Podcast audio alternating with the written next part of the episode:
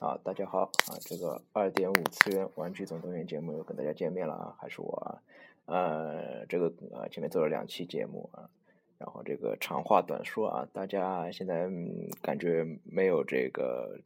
订阅荔枝的习惯啊，请大家看到听到节目的时候啊，如果看到这个节目的下面有个订阅啊，大家可以点一下啊，以后可以通过这个荔枝的平台获得最新的节目更新的信息啊，不然我每期都要到贴吧、到论坛去发发发，对吧？啊，然后大家觉得顺手点个赞啊，就可以点个赞啊，然后想下载可以下载啊，然后如果说呃没有下载这个荔枝软件的啊，大家可以关注新浪微博 T O R A T O R A D O 啊这个账号。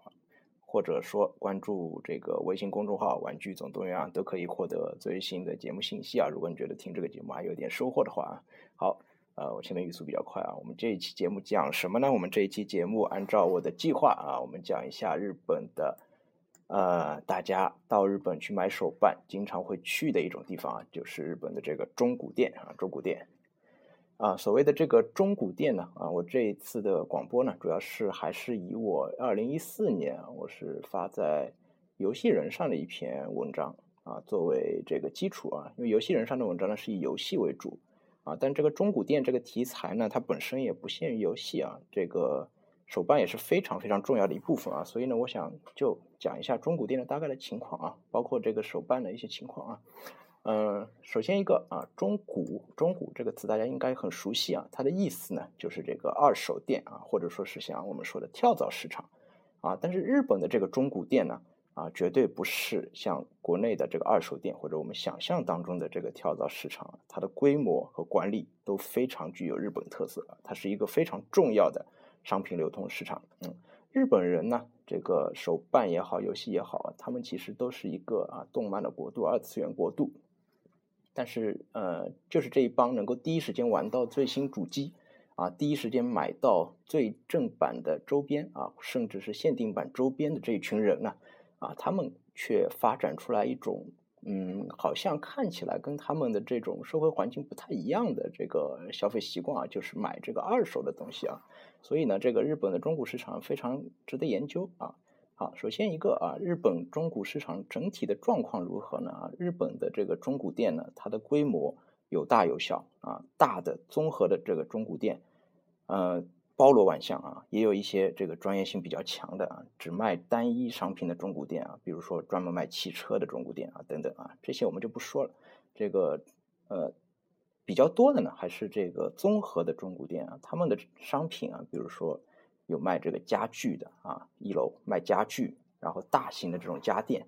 啊，然后这个一楼还有卖这个啊，我一开始以为是真枪啊，其实是这个仿真枪啊，气枪啊，但是这个枪非常漂亮啊，都是这个完全仿真的啊。然后二楼有卖这个二手的衣服的啊，这个我很不能理解，二手的衣服啊挺多。然后这个二手的奢侈品啊，这个是比较重要的啊，二手奢侈品啊。二手奢侈品呢？日本大家看到那个街上有那种写着“大黑屋”的啊，这种就是卖二手奢侈品的店啊。它里面卖的呢，虽然它的名字比较可怕啊，但里面卖的东西是啊，一般是真的中古的啊奢侈品啊。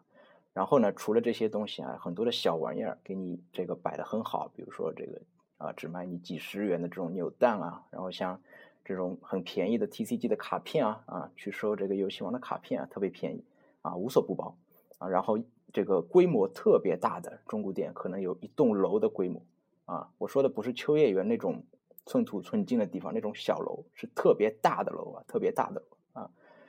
好，虽然这个店里面卖的都是一些所谓的旧货啊，但是这个店里面的嗯装修也好啊，然后环境也好啊，非常的整洁啊，然后这个服务员的服务呢也很周到啊。有的这个商店它营业到晚上的深夜的这个三四点钟，也是非常的。正常的啊，这种店，这种店经常是晚上没事干啊，又不知道干什么，去逛一下，非常好啊。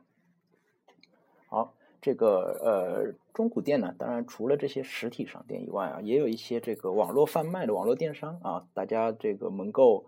呃现在开的这个俊和屋啊，当然严格意义上来讲，亚马逊也可以算是一个卖这个中古的啊，包括阿米阿米，它最近几年也开了这个中古的贩卖。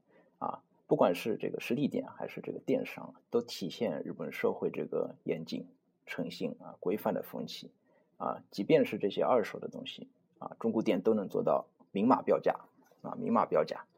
啊，这个明码标价的意思呢，不是说他卖的东西明码标价，这个是一个基本的一个常识，对吧？主要是在于对于什么？主要是对于它的收购价啊，尤其是实体店，它的收购价也是明码标价的啊。一般来说呢，我们到那个中古店里面，它都有一些这个正呃重点收购的一些商品啊，比如说最近比较流行的题材啊，一些具体的东西。啊，流行的这个新游戏啊，流行的经典的手办等等啊，中古店里面有很多的广告啊。这个广告呢，不是说他要把这个东西卖给你，而是说这个东西我们高价买取。你看到这个买取这个意思，就是说要把这个东西啊收购到他店里来，然后再卖给其他的顾客啊。所以呢，是让你把东西卖给他的这么一个广告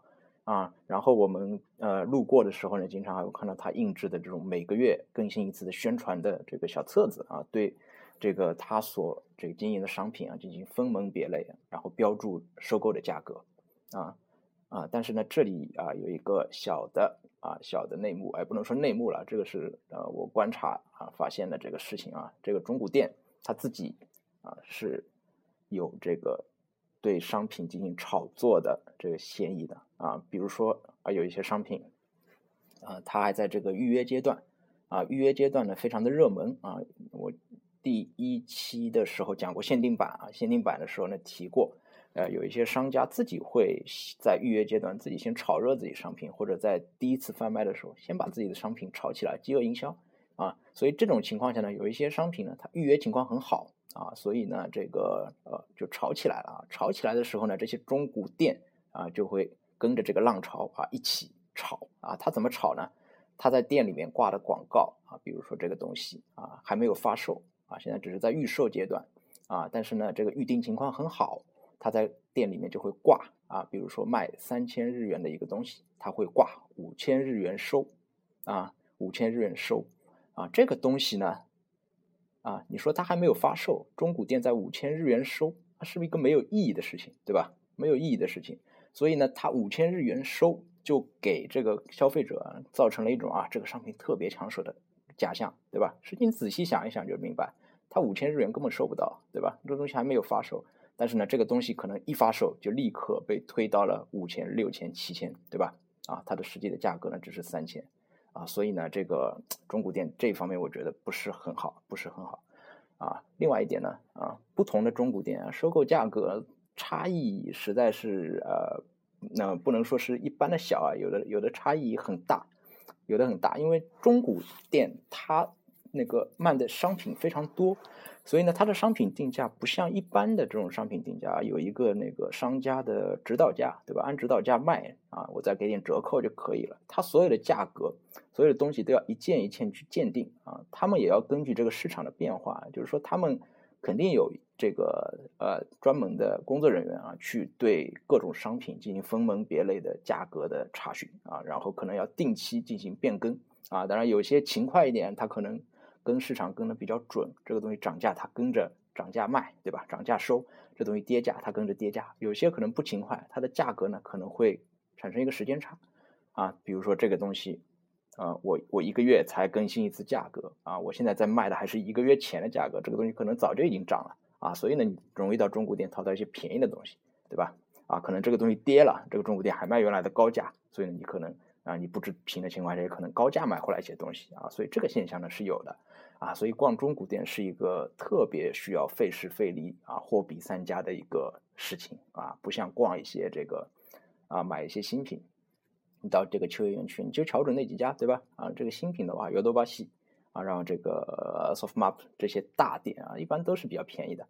啊，所以呢，这个二手物品特别要注意，一定要啊货比三家啊。我们那个时候呢，啊有心的话可以这个就几家中古店啊转来转去啊倒卖，啊也不能说倒卖了啊，主要是买游戏啊买游戏啊，有的时候这个买张二手游戏啊，比如说六千八百日元的游戏啊，我们去二手店买啊，在中古店 A 啊五千八百日元。啊，买回来回去一个礼拜打穿啊，然后到中古店 B，他在五千九百日元收，然后我在五千九百日元卖给他，等于这个里外里打穿一个游戏赚了一百日元，对吧？这这种情况也是出现的啊，所以呢，这个呃，这个大家如果呃再到日本去留学啊，或者到日本去旅游啊，中古店啊，千万要多逛一逛啊，多比较比较啊。但是看到喜欢的呢，一定要下手要快啊，当天一定要决定啊，这个东西可能抢手的卖的还是很快。好。啊，还想说一点什么呢？这个啊，中古店呢，这个之所以在日本发展的情况那么好啊，主要是他们对于这个中古商品的品质啊有所保证，啊，保存和管理，嗯，保存和管理呢都不逊于新品啊。因为日本人呢，平常生活当中就对这个呃所用过的物品呢都能够细心的保存啊，所以中古店收取这些商品的过程当中啊，他都会非常仔细的查验啊，然后。重新对它进行一个包装，再加以保护啊，所以呢，这个透明的价格背后呢，也是真实品质的一个反应啊啊。对于这个中古商品的定价呢，除了上面说的啊这个统一收购价以外啊，就是它印在这个报纸上呢，它也会根据成色不同啊进行一步区分啊。通常来说，它标的这个价格呢，后面会有一个要求，比如说美品啊，美丽的美美品啊，就是说你这个东西呢，不能有太多的瑕疵。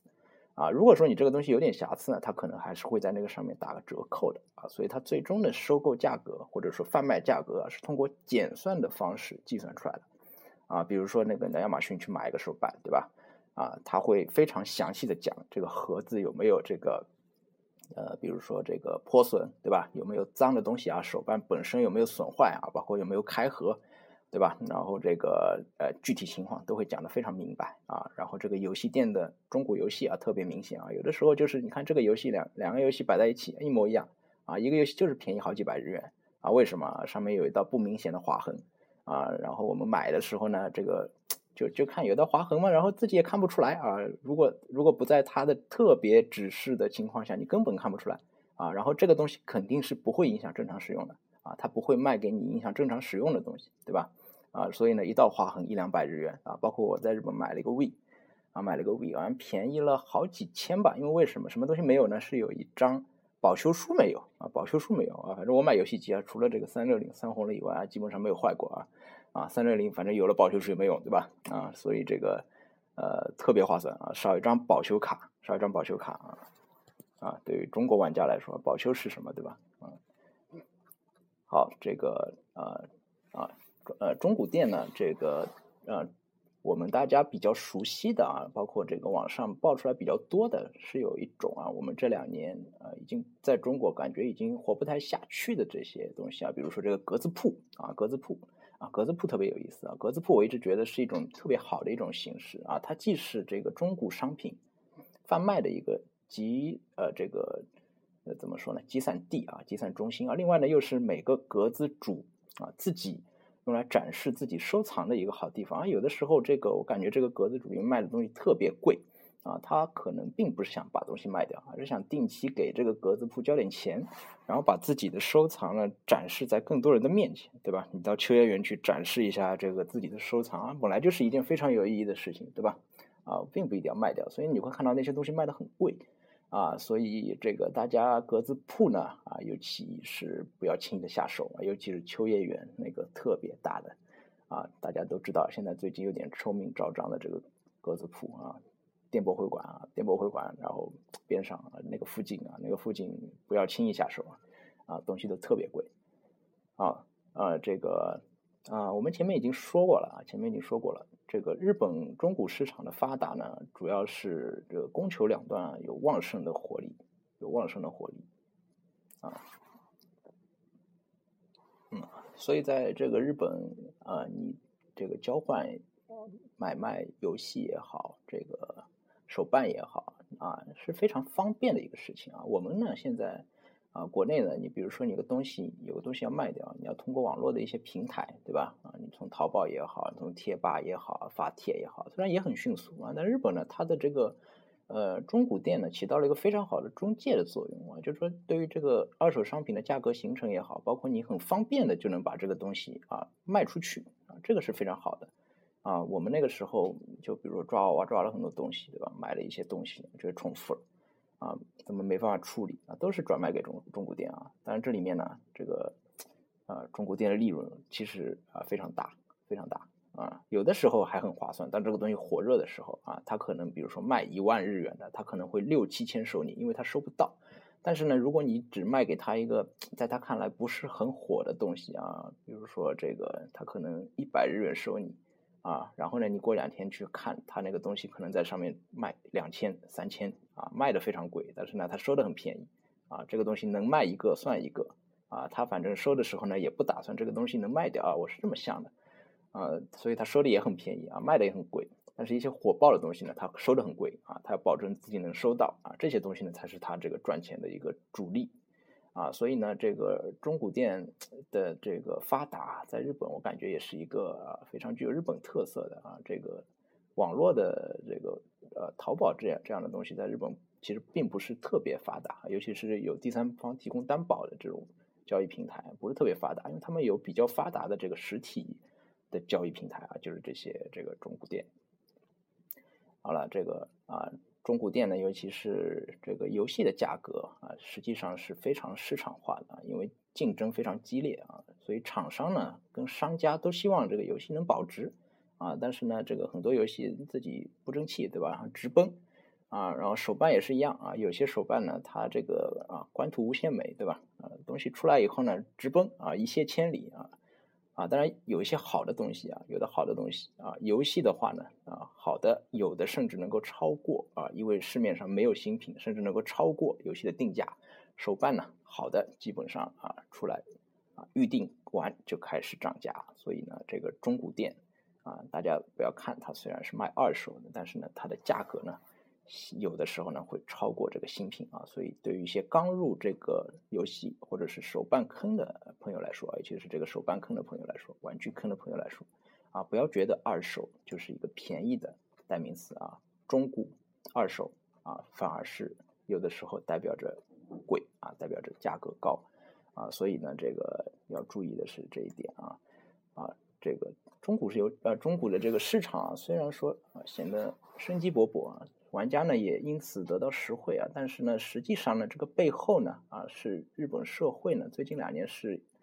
呃，闹的是比较厉害的，尤其是卖这个游戏的啊，这里这里不好意思多说两句游戏啊，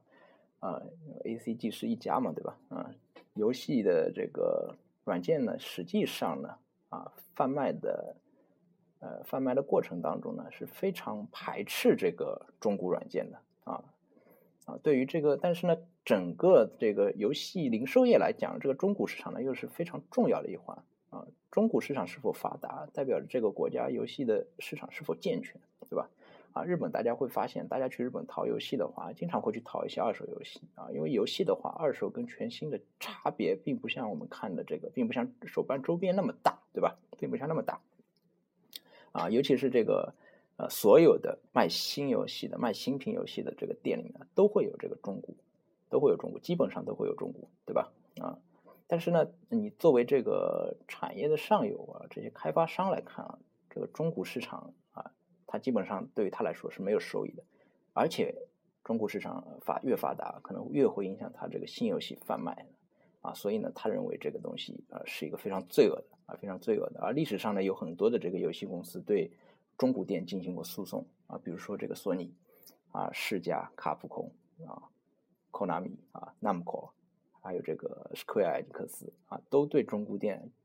提起过诉讼啊，是这个联合诉讼啊。然后这个官司呢，一直打到日本的最高裁判所，最高裁判所啊，最高裁判所啊，大家可以猜一下他的结论啊。你觉得这个游戏店有利还是中古店有利啊？作为一个平民百姓，我肯定支持这个中古店，对吧？啊，是中古店，所以呢，最高裁站在这个老百姓的一边啊，游戏公司最后败诉。啊，所以中古游戏不仅仅得到了生存，而且呢，他还得到了什么？得到了这个最高裁判所的判例。啊，基本上可以说是拿到了一个非常强力的保护伞。啊啊，这这里面我就不展开说了，这里面其实能够展开说跟我专业有关系的，我可以展开说日本的这个法系啊或者怎么样，说为什么说最高裁的这个裁判所的这个判例这么重要啊，这个就不展开说了。啊，但是即使这样啊，游戏厂商依然有很多反抗的手段啊，比如说什么，比如说廉价版的软件，对吧？我们看很多游戏厂会出廉价版软件，这个其实呢就是在压缩中古市场的生存空间啊，对吧？中古市场这个收新游戏的价格啊，可能比如说六千日元的游戏，它会三千日元来收啊，四千卖给你啊，游戏厂自己出一个两千元的廉价版啊，那这个时候呢，这个中古市场呢，可能就会受到一定的打压啊，一定的打压啊，所以呢，这个有很多的这个游戏厂做的这种事情呢，实际上也是给啊自己自己不留后路，对吧？啊，有很多人他买游戏就习惯了等廉价版啊，再再再买，对吧？啊。啊，所以呢，我觉得这个事情呢，中古市场呢是一个好东西啊，尤其是啊，我们要买这些这个大量的这个消费品啊，游戏啊、周边啊等等啊。但是呢，这个其实背后呢，它也是啊，这个消费者，然后这个厂商啊当中的一个纽带啊，就是说这个中间环节是不是好啊，就决定了这个上游跟下游啊衔接是不是顺畅啊。然后呢，这个。这个这个这个周边出了一个周边以后啊，这个热潮是不是能够持续，对吧？啊，这个我们有的时候呢，呃呃，去到日本以后啊，会发觉自己啊，自己喜欢很多很多东西啊，原本不知道这些东西啊，但是因为我们在街上看啊，尤其到秋叶原那种环境里面去看，看了以后呢，就会觉得哇，这个东西我以前不知道啊，特别喜欢啊。你看到这些东西的场所最多的就是这个中古店。对吧？啊，中古店把很多很多类型的东西全部收集起来了，啊，这些手办和周边呢，它往往有的时候这个啊卖完新品以后呢，它就不会再补货了，对吧？它会继续卖别的新品。但是中古店不一样，它从古至今啊这个畅销的啊都会在这里有所展示。所以呢，这个大家去到中古店啊，听我这个。啊，讲的这些呢，啊，希望大家不，比如说大家有的是有什么问题啊，也可以给我留言啊，因为这个啊，可能有一些朋友会有一些不同的意见啊，包括上一期做的那个呃抓娃娃啊，也有也有朋友有一些不同的意见啊，有一些不同的意见啊，可能我的这个啊表述可能会让大家有一些误解啊，这个我们就啊，请大家见谅啊，我讲的也不。也不肯定不是百分之一百都正确的啊，但是呢，呃，主要还是基基于我个人的这个经历啊，给大家简单的来讲一下啊，这个中古市场啊，大概是一个什么样的情况啊？因为这个日本中古市场这么发达，对吧？那就说明了，实际上呢，我们想象当中啊，日本人生活水平很高啊，我们经常会看到有有些有些人说这个啊，日本买一个这个周边啊，只占他们。啊，收入的百分之多少，对吧？我们买个周边占到我们收入的百分之多少？啊，但是我们同样也要看到啊，日本人虽然他收入高，啊，但是他的这个二手的东西同样发达，对吧？啊，那说明他们的收入实际上还没有高到他们可以随便的来买这些东西的这个水平，对吧？啊啊，反过来看我们国内的这个啊土豪土豪们，对吧？啊，消费水平那是非常的牛逼，对吧？还有一些这个土豪也不做功课啊，直接跑去求演员。啊，花很高很高的价格啊啊，然后当当冤大头的也有，对吧？啊，所以大家事先一定要做好功课啊。所以呢，这个啊，日本这个啊这帮人，日本这个民族啊，他们的这个收入水平虽然较高啊，但是呢，实际上呢，他们也是骨子里面是有这种节俭的这个成分在里面的啊，有这种啊因素在里面啊。另外一个呢，就是说这个啊版权啊版权意识啊，我讲到这个中古呢，我就想到版权意识。啊，因为以前跟别人讨论过这个问题啊，这里就多说两句啊，就是说，啊，讨论什么呢？啊，就是我我我觉得这个呃版权啊，游戏啊，呃，经常大家会说外国人在中国也会买这个盗版，对吧？也会卖盗版啊，这个确实是啊。为什么外国人在中国也会买盗版呢？哎呀，因为不会得不会受到这个制度的制约啊，所以呢。呃，我认为这个版权一定是国家通过强化立法和严格执法进行外部制约的一个东西啊，因为版权这个东西啊，知识产权这个东西本来就是一种独占的权利啊。我们虽然要反垄断，但知识产权本身就是一种垄断啊，它就是国家通过立法啊来剥夺你个人的一些自由啊，所以这个东西呢，并不是像我们想象的啊，经过多少多少年啊，你自己啊素质提高了，你就自然而然的就会去用正版了。对吧？啊，我们不能期望一个国家、一个民族素质提高了以后，自然而然的去用正版啊。就像这个欧美啊、日本这些国家的人啊，他们素质，他们经过多年的这个提高，对吧？在国内素质是很高啊，一到中国来就变样了，对吧？啊，我们也不能够因为说啊，我对这个作品有爱啊，我要支持正版啊，因为你这样想了啊，希望所有的人都变成跟你一样啊，这是不可能的啊。版权保护肯定是从上而下，由国家开始，由国家立法开始。因为我以前啊，好多年前在微博上跟人撕逼撕这个问题，啊，就我觉得这个东西是从上而下啊立法保护的。然后呢，他觉得这个东西就是靠你多少年、多少年、多少年以后啊，我们这个素质提高了，自然而然有了正版意识啊。正版意识为什么会产生？正版意识产生，那么首先你要有这个强化立法的过程，你不能指望说国家什么也不做，对吧？然后这个。啊，我们我们什么也不做，我们自然而然就就有正版意识了啊！我钱多了，我自然要有正版意识了。这跟富裕程度啊，实际上也并没有那么大的关系啊。所以呢，这个啊，日本也是一样啊。游戏这个角度来讲呢，这个以前这个 DS 的烧录卡在日本也是相当多的啊。然后日本政府开始啊，不能说日本政府了，任天堂啊，主要任天堂啊，开始想要采取一定的措施啊。最后呢，是把它这个呃给压下去了啊，只能。啊，只能靠这个强制力，只能靠强制力。所以呢，这个啊，这里这里可能扯得有点远啊，因为讲到这个游戏啊，我就想到这个版权啊。所以呢，这个啊，市场是不是完善啊？我觉得啊，我们以后啊也要看这个中古市场，也也也要发展这个中古市场啊。另外呢，这个版权保护要做好。啊，这个东西呢，跟这个周边也是一样啊，放在周边身上也是一样啊。比如说最近的这个啊。大白啊，前前一阶段大白火了，就是就很多地方就有大白卖啊，这里面啊十有八九都是这个盗版，对吧？啊，大白不是说的这个外国的东西啊，我们这个中国的啊，大圣归来，对吧？那好不容易火了一个动画片《大圣归来》的那个周边啊，一下子啊到处都开始做啊，这有很多一眼看过就是就是就是盗版的啊，你不能指望所有的，你不能说呃希望所有的去买这些周边的人都去判断它是不是盗版。对吧？都不是不是盗版。我买这个的时候，我只是喜欢这个作品啊。我看到有它周边啊，你没有权利要求我去去研究啊，去或者说去需要花很大的功夫去考证啊，它是正版还是盗版啊？我要支持正版，我喜欢作品，我要支持正版啊，就是应该怎么样？就是应该这个啊，加大这个执法力度，对吧？啊，虽然这句话可能啊说出来有有有人会觉得我讲的啊这个有点空，对吧？啊，这个执法力度啊。并不是那么容易啊，是时间操作起来比较困难，对吧？啊，但这个话还是要说说到这里，对吧？这个，呃，你不能指望说我们自己的消费者啊，这个意识啊，不买盗版啊，有的时候这个盗版就在那里啊，你不买啊，有的时候感觉对不起自己，对吧？啊，有的时候呢，就像这种情况，你没有办法分辨它是正版还是盗版。啊，放在周边上尤其如此啊。游戏可能大家用盗版的话，啊，都会知道自己用的盗版，对吧？啊，放到周边尤其如此啊。所以呢，国产的这些周边啊，如果要发展啊，终于把话题找回来了啊，扯扯到周边上了啊。如果要发展呢，首先这个这个这个版权一定要保护好。我们现在呢，越来越多的这个国产 IP 啊，国产 IP 出来了啊。首先这个这个环节一定要做好。啊，然后这个中古店这一方面呢，啊，我觉得这个啊，距离我们发展还比较遥远啊，因为我们的这个周边的实体店本身发展比较困难啊，中古店呢，基本上还是建立在实体的这个基础上，尤其在我们国家啊，我们国家这个如果是靠网店的中古店呢，目前来讲还不是特别现实啊，除非将来比如说，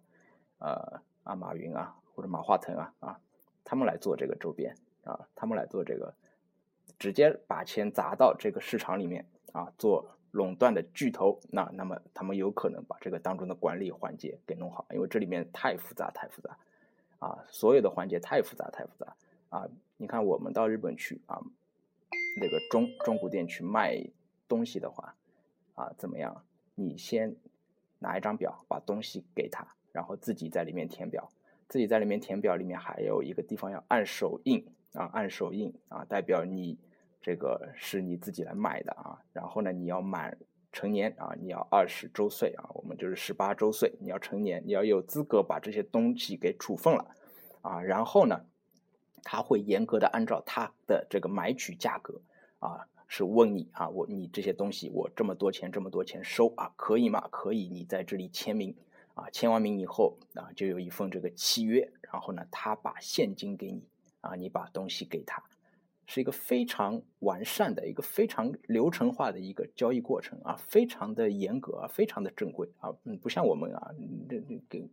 你这这一千三啊，一千三收，你一千五收吧，一千三一千五不收啊，一千四啊，没有没有这样的啊，都是明码标价，没有讨价还价，而且这个契约非常的明显啊，上面还有手印啊，所以这个东西嗯非常的珍贵啊，我觉得我们国家目前来讲并不现实，而且大家一般也不会有这种经历啊，大家主要是去买的多，对吧？啊，卖的少。啊，卖的这个这个游戏卖卖这个周边呢是这样一个过程啊，大家可能平常也不会经历的啊，所以呢这一期讲的有点杂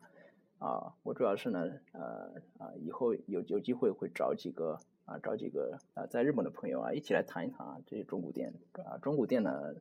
啊日本留学生的话呢都会非常频繁的去啊，因为平常生活当中大部分的东西其实都是那边买的。啊，周边什么的呢？啊，到那边去比逛淘宝还要有意思，对吧？你毕竟都能看到实物，啊，所以呢，这个啊，因为现在呃，这个异地的这个通信还有点问题啊，所以呢，现在暂暂时还还不行啊。本来这一期节目呢做的时候，我就想要找这个其他人一起来做了啊，其他人一起来做。好，所以这一期节目我们就暂时先录到这里啊，大家不要忘记我开头讲的啊。啊，如果能点赞就点个赞啊！如果啊要订阅的话，最好就订阅一下，这样呢，下一期再更新节目，大家可以第一时间知道信息啊。因为我每期我都去以这个各个地方发，确实还还是还是挺累的啊。好好，谢谢大家，再见。